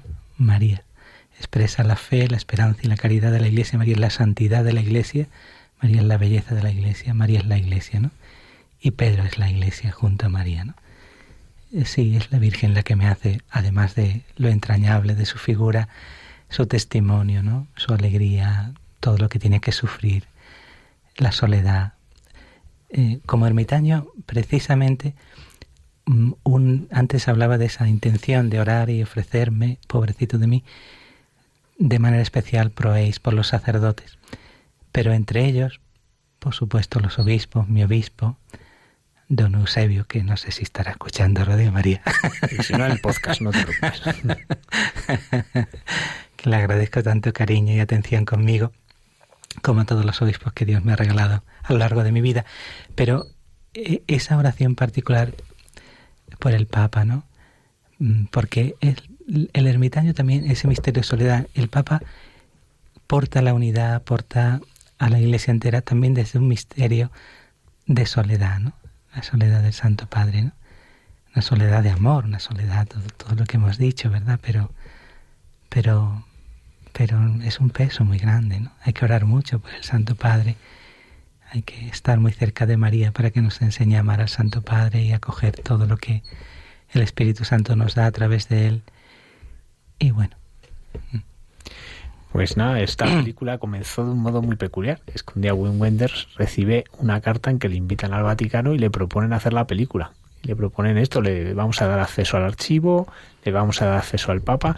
Y una cosa que se que hicieron fue recabar preguntas entre gente muy distinta para poderse presentar al Papa y con eso no construir una biografía, ¿no? que podría parecer lo que pues es una biografía, no, es más un dejar que el Papa hable y se comunique de tú a tú con el que, el que lo escucha. Eh, va a estar en bastantes cines. Eh, nunca estas producciones tienen tantas salas, pero bueno, es verdad que, que, sí ha sido bastante acogida y bueno, pues es una ocasión. Digo lo que digo siempre en estas películas. Si no vas este fin de semana, a lo mejor es a lo peor. El fin de semana que viene ya no está. Entonces hay que aprovechar el fin de semana para ir, porque luego ya muchas veces si, si el primer fin de semana no funciona, las quitan y no hay manera. Claro. Una de 26 minutos de la madrugada. Continuamos aquí en directo en Radio María en el programa de Mucha Gente Buena. En Santos, de andar por casa, el padre Alberto Rollo nos trae una figura, una espiritualidad a la que imitar y seguir. Vamos a ver a quién descubrimos esta semana.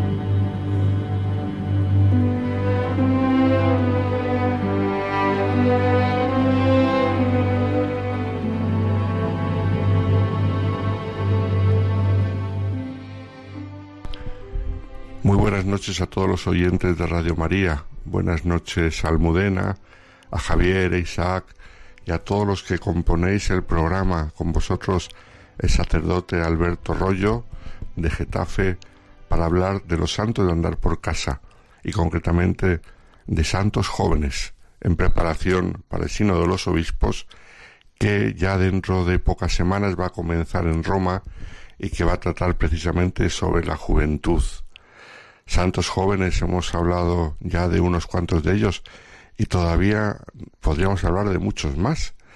Es curioso que a veces tenemos la idea de que la juventud es muy difícil, que no responde a las cosas de Dios, que va a su rollo, que sus intereses están muy lejos de la Iglesia, y sin embargo la lista de santos, beatos, pero del mundo contemporáneo, no nos tenemos que ir a la Edad Media, sino de tiempos recientes, y siervos de Dios y venerables que van en camino de los altares, es una lista larguísima.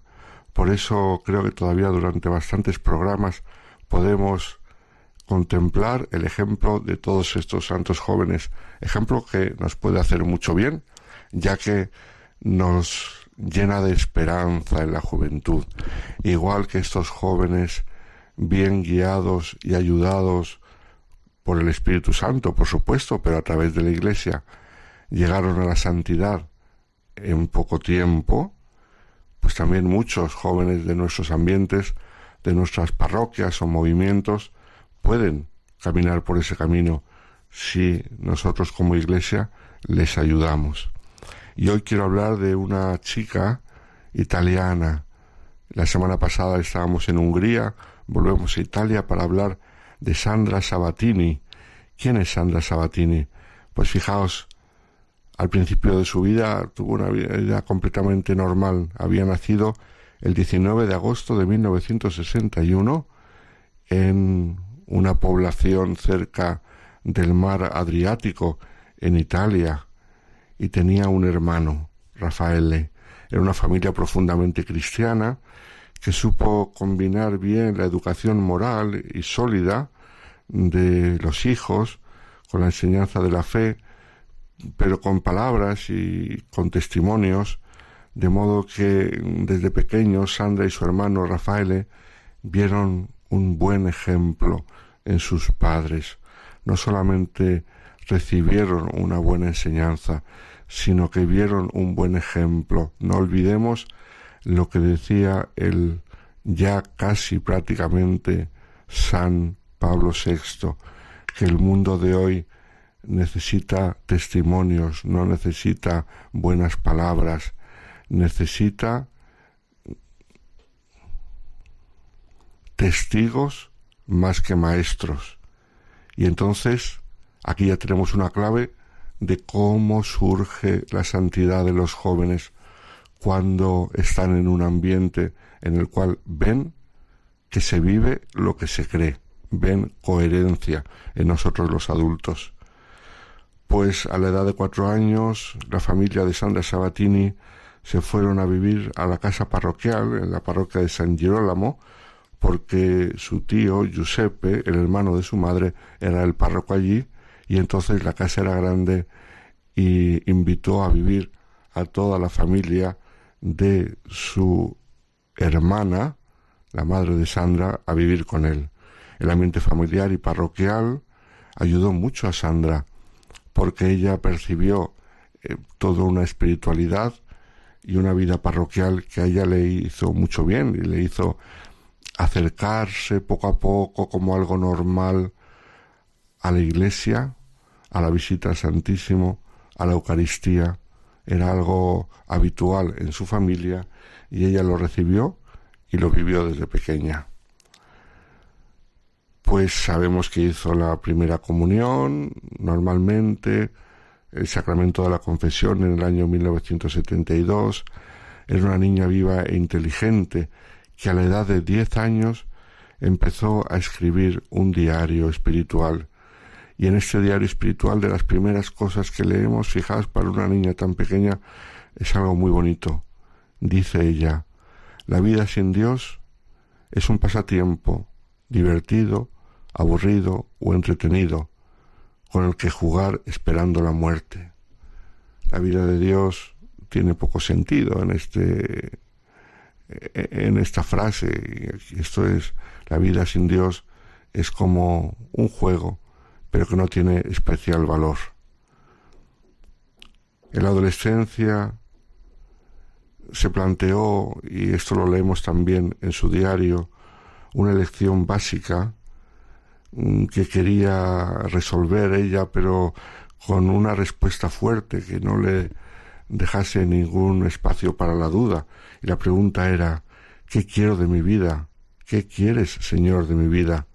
Por ahora solo puedo decir esto, yo te elijo, y creo que esta elección me consolida como persona. Entonces ella se da cuenta que Cristo la ayuda a ser mejor persona, que Cristo tiene un papel importante en su vida.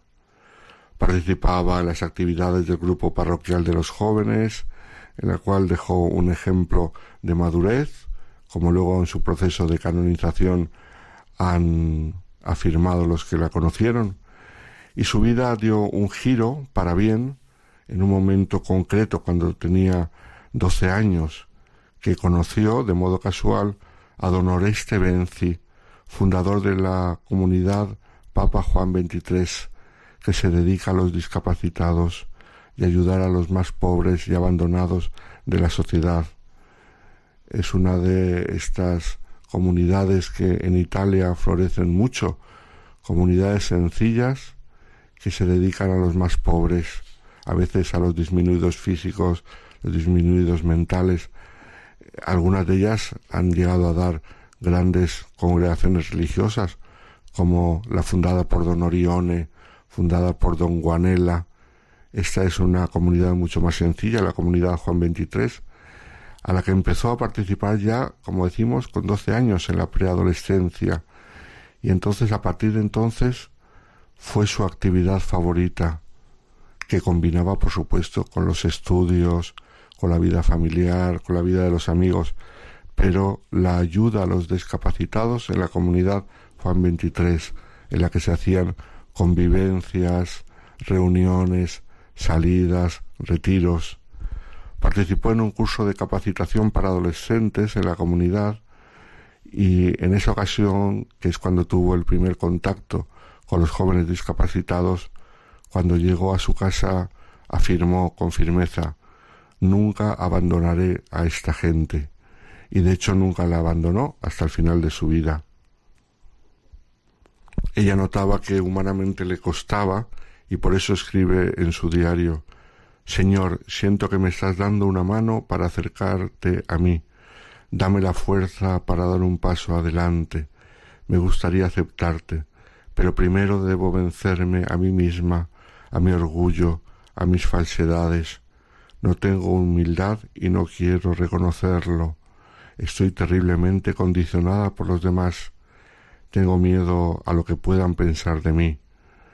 Soy incoherente, con un gran deseo de revolucionar el mundo, pero luego al final me dejo sujetar por él.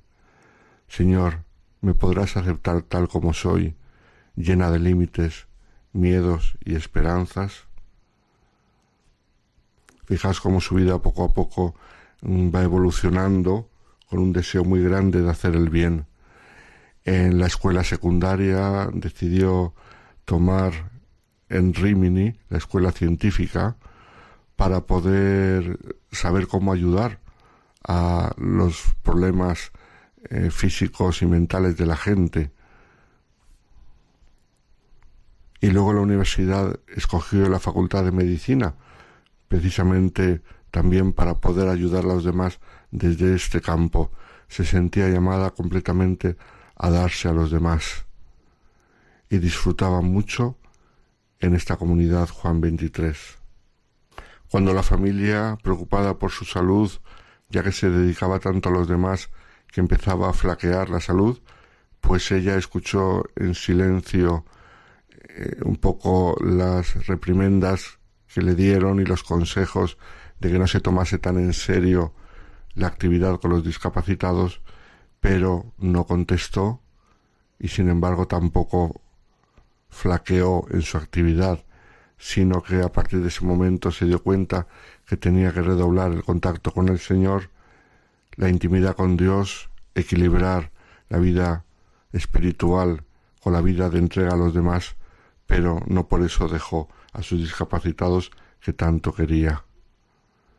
Era una chica que se hizo contemplativa porque disfrutaba de la oración y a ella le dedicaba mucho tiempo y luego plasmaba en su diario lo que ella misma había sentido en la oración y el gusto tan grande que tenía por estar con el Señor en intimidad. Cuando cumplió diecinueve años, escribió en su diario, Señor, que mis horas sean una continua alabanza para ti. Se había convertido en una auténtica contemplativa. El 29 de abril de 1984, en una localidad no muy lejana a su ciudad natal, tuvo una reunión con la comunidad Juan 23 y fue allí con Guido, otro joven de la comunidad, amigo suyo. Y entonces fueron juntos en el coche, llegaron a esta localidad, Igea Marina, y cuando aparcó Guido para entrar en la reunión, Sandra se bajó del coche y cuando estaba esperando en la calle fue atropellada por un coche que se había metido por dirección contraria. Y en ese atropello Sandra tuvo un golpe en la cabeza fatal. La llevaron al hospital de urgencia en el hospital de Santa Úrsula en Bolonia, donde murió sin recobrar el conocimiento el 2 de mayo de 1984, esto es pocos días después del accidente. Fijaos, dice el Señor que no sabemos ni el día ni la hora. A Sandra, por un accidente tonto, un conductor que venía en sentido contrario, cuando menos se lo esperaba, llena de fuerza, llena de entusiasmo por darse a los demás, encontró la muerte. Pero ella estaba preparada. Era un fruto maduro. Su corazón y su alma estaban preparados para el encuentro con el Señor. Y así se cumplió lo que dijo el Señor, no sabemos ni el día ni la hora, pero ella, cuando fue examinada en el amor, pudo mostrar frutos maravillosos, frutos abundantes que sin duda le abrieron las puertas del cielo. La sierva de Dios Sandra Sabatini, un gran ejemplo de joven llena de entusiasmo y deseo por dar a los demás, que se dio cuenta que no se podía dar a sí misma si primero no se llenaba de Dios, y así lo hizo. Pues buenas noches a todos y estaremos con más santos de andar por casa si Dios quiere la semana que viene.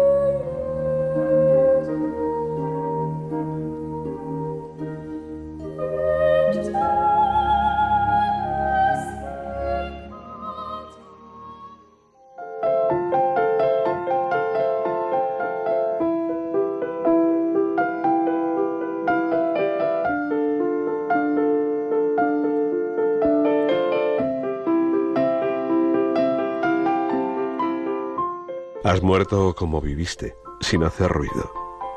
Estrechabas la vida en tu pecho para suavizar el temblor que te impedía realizar movimientos, dando gracias en todo momento a cualquier gesto nuestro. Gracias en un castellano claro y sincero, la única palabra que tu memoria herida te permitía recordar sin un lamento, sin una queja. Nos sorprende tu muerte desde el corazón, que no sabe de razones, desde la razón nos impresiona cómo se dilató tu vida en un estado de alta gravedad, sin un solo gesto por tu parte. Siento que la oración nutría tu alma, ávida de luz, en un cuerpo preparado ya para el exilio divino. La enfermedad borró tus recuerdos dolorosos y acogiste con gozo la caridad que te envolvió todos estos años.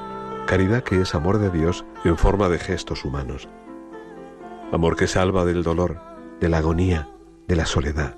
Hace solo unos días que un hermano espiritual propuso buscar en la red la oración del rosario en polaco, tu querido idioma. A pesar de cierta confusión inicial, a partir del segundo misterio te incorporaste emocionado y una vez más profundamente agradecido. Solo quien ha sentido a Dios presente puede hacer de su vida una oblación. Gracias, hermano Wilhelm, por tu lección. Háblale a María de nosotros para que aprendamos a llevar nuestra cruz como ella te enseñó. Gracias.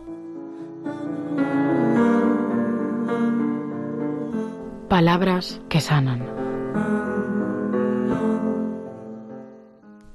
Muchas gracias, César, por esas palabras que sanan. El lunes 1 de octubre celebramos la fiesta de Santa Teresita del Niño Jesús, Santa Teresita de Lisieux. Sí, la verdad es que eh, esa primera semana de octubre es impresionante. Empieza con Santa Teresita, los ángeles custodios. Tenemos a San Francisco, a San Francisco de Asís, tenemos eh, San Bruno. a San Bruno y tenemos para acabar la Virgen del Rosario. O sea, es que es una semana impresionante pero impresionante. Padre Francisco, eh, varias veces ha salido Santa Teresita, ¿no? Como una santa que siempre ha tocado y te ha conmovido. Eh, ¿Qué has aprendido de ella? Alguna de las cosas, todas. siempre esas preguntas. Súper difíciles, ¿no? bueno, mm, yo creo que es eso, ¿no? Eh, el camino de la confianza, ¿no? De, del descubrir la infancia de Dios, la humildad de Dios, la confianza con la que Dios nos mira, Él confía en nosotros, Él nos regala su confianza, eh, Él nos quiere, ¿no?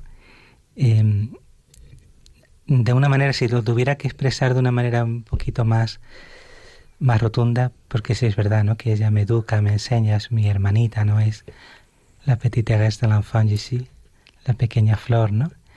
Em, ella me educa en eso, ¿no? El caminito de la confianza y a vivir de la misericordia, ¿no? Porque eso es la confianza, vivir de la misericordia. Y si lo tuviera que expresar de una manera así, mm, o sea, concentrarlo, mm, yo me quedaría en el acto de ofrenda al amor misericordioso, ¿no? esa atracción del corazón. Eh, quisiera ser santo, ¿verdad? Pero siento mi impotencia y te pido, oh Señor, que tú seas mi santidad. Me pongo ante ti con las manos vacías. Yo me ofrezco como víctima del holocausto a tu amor misericordioso. te pido ¿no? que las olas de ternura infinita de tu caridad, de tu misericordia, abracen mi alma ¿no? con el fuego de tu amor. Lo digo con otras palabras, pero este es el espíritu. Es mm, poderle ofrecer a Jesús mi impotencia, mis luchas, mi fragilidad, eh, todo eso donde yo me siento incapaz de amar, incapaz de confiar, incapaz de todo, ¿no? Y, y bueno, vivir, ¿no? Aprender a vivir amado en mi debilidad, amado en nuestra pobreza. Y por eso nada nos, nos puede apartar de, del amor de Dios, ¿no? Creo que Teresita nos ayuda a vivir del Evangelio, es, es eso, ¿no? Yo siempre digo, hay muchos, muchos santos que quiero mucho y que me ayudan. Eh, si tuviera que destacar alguno por encima de todo, por supuesto la Virgen, San José, eh, San Juan Bautista, San Juan, San Juan Evangelista, pero dentro, junto a ellos, pues hay santos que son muy, muy especiales, y entre ellos Santa Teresita. Y yo siempre digo, hay que leer a San Juan de la Cruz, Santa Teresa, San Ignacio de Loyola, bueno, podíamos seguir multiplicando, ¿no? Santa Catalina de Siena, pero con Santa Teresita, siempre con Santa Teresita. Ningún santo si no va unido a Santa Teresita, porque es verdad que los santos son maravillosos, pero Santa Teresita nos da el enfoque adecuado, ¿no? Para entender eh, la vida de los santos, porque si no también podemos caer en la tentación un poquito del voluntarismo, o Dios me pide, o Dios me exige, ¿no? Santa Teresita nos ayuda a descubrir la dimensión de la, de la, de la gracia, ¿no? De que Dios cuenta con mi debilidad y que Dios no me pide nada, que Dios se me da, que Dios me quiere. ¿Mm? Pues nos quedan ya solamente minutos eh, para terminar este programa. nos da pena que se marche a la montaña. Pues nos quedamos aquí, ¿no? Hagamos tres tiendas. ¿Hace mucho frío en invierno? Sí. Pero bueno, luego me caliento ahí una estufa donde se echa leña, se enciende el fuego y, y eso está muy bien. No, tampoco pasa. ¿Y nieva? Sí, no exageradamente, depende de los años. Un poquito más alto sí, ¿verdad? Pero lo que es propiamente en el rinconcito donde yo vivo, no, no, no, una cosa exagerada, no. Pues muchísimas gracias, eh, Padre Francisco, por haber estado esta noche con nosotros y haber salido de, bueno, de esa cueva mm. como el profeta Elías, ¿no? Y venir a, la radio de la Virgen a compartir su testimonio de, vida, ¿no? Le doy las gracias, eh, bueno, te doy las gracias a ti y a tantos invitados, ¿no? Que, que vienen aquí y, comparten, pues, eh, pues lo más sagrado que, cada uno tiene, ¿no? Y ante lo cual pues todos nos, nos descalzamos, ¿no? Porque estamos eh, pisando el, pues eh, lo más sagrado, ¿no? De, cada uno y, y, por eso pues también queremos pues darte las, las gracias, ¿no? Mm. Por habernos traído esta noche a, Jesús, ¿eh? a María y a Jesús. Mm. No, gracias a vosotros, Padre Javier, Almudena Padre Isaac, a todos, ¿no? A Beatriz, ¿eh? también. Beatriz del Amado, Beatriz, tiene mucha culpa. ella es, ella es, eh, bueno, pues ha sido la mediadora. Y por ahí algunos, algunos pillos. no, daros las gracias. Es verdad que en principio uno tampoco sabe si tiene que acudir a una cita no de este tipo por, por mi vocación.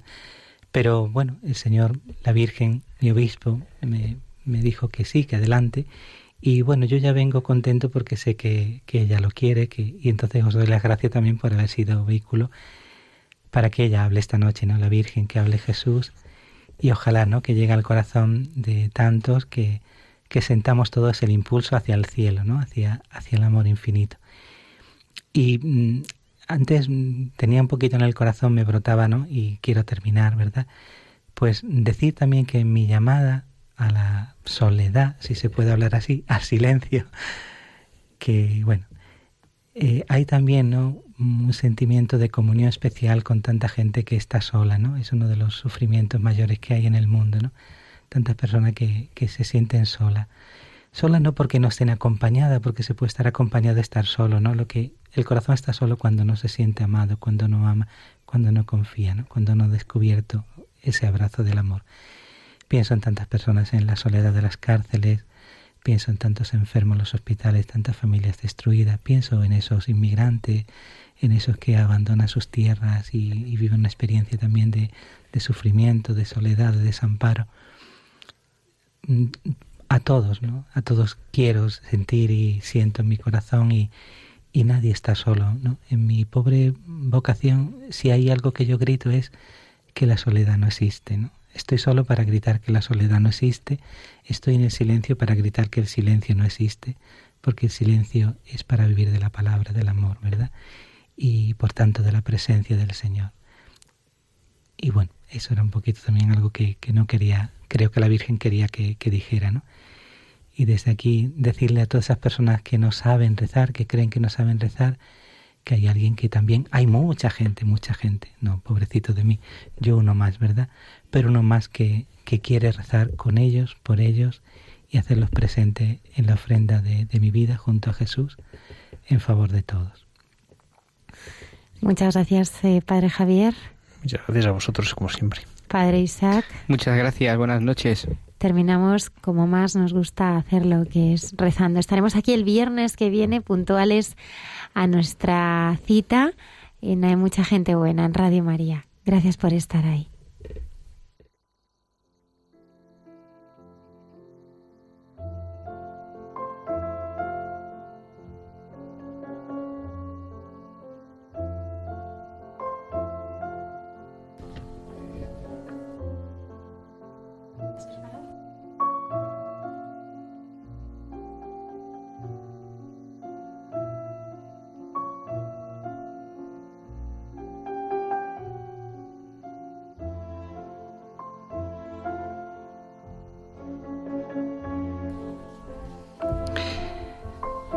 Invita Almudena, al padre Javiera, a orar con, todos vosotros y me brota del corazón eh, compartir esta oración de consagración, de confianza al Arcángel San Miguel. Estamos en su fiesta y sentimos más que nunca la necesidad de estos compañeros celestes que nos cuidan y nos protegen en el combate espiritual.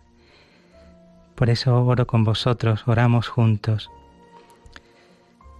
Se hizo un gran silencio en el cielo cuando Micael y sus ángeles entraron en combate contra el dragón y los suyos, pero éstos no prevalecieron, y no hubo ya en el cielo lugar para ellos. Y fue arrojado el gran dragón, el seductor del mundo entero, el acusador de nuestros hermanos, y con gran furor bajó contra la tierra, sabiendo que le queda poco tiempo. Ángel de paz y de silencio, Príncipe supremo de la milicia celeste, glorioso San Miguel, desde hoy y para siempre me consagro a ti, nos consagramos a ti, confiándonos al ministerio que has recibido de parte de Dios en nuestro favor, tus pequeños hermanos y contigo nos consagramos a todos los coros angélicos que presides, y en particular a nuestro amado ángel custodio, pues eres su príncipe. Miguel, arcángel humilde y poderoso, amado de Dios Padre, servidor del Verbo encarnado y crucificado, y de María, Madre de Dios, Reina y Señora de los ángeles, que vives y actúas en el fuego del Espíritu Santo. Defiéndenos en la batalla. Sé nuestro amparo contra la malicia y los engaños del demonio. ¿Quién como Dios es tu nombre? Y sea contigo nuestro grito en el combate. Enséñanos el secreto de la adoración y del silencio, de la humildad y la obediencia a permanecer en la fe, la esperanza y el amor junto a María, la mujer revestida del sol y que en la espera de la parusía gime con los dolores del parto en el desierto de la cruz. Dame, danos el ser testigos humildes y valientes, mártires de la verdad y del amor, revestidos y protegidos con la sangre preciosa del Cordero de Dios, sin pactar jamás con la mediocridad y la mentira. Sí, arroja al infierno, armado del divino poder, a Satanás y a todos los espíritus malignos que vagan por el mundo para perder a las almas redimidas por la sangre de Jesús. Glorioso Arcángel, custodio y protector de la Iglesia Universal, defiéndela protege al Santo Padre Francisco y a todos los ministros de Jesús. Acelera la hora, para que muy pronto veamos el triunfo del Inmaculado Corazón de María, pues ella ha dicho, al fin mi corazón inmaculado triunfará. Amén.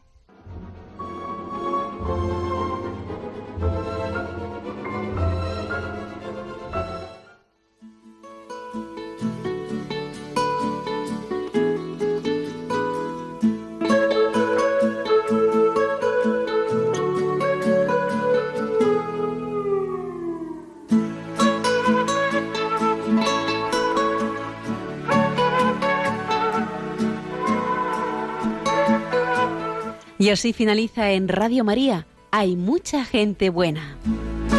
Un programa dirigido por Almudena Delgado.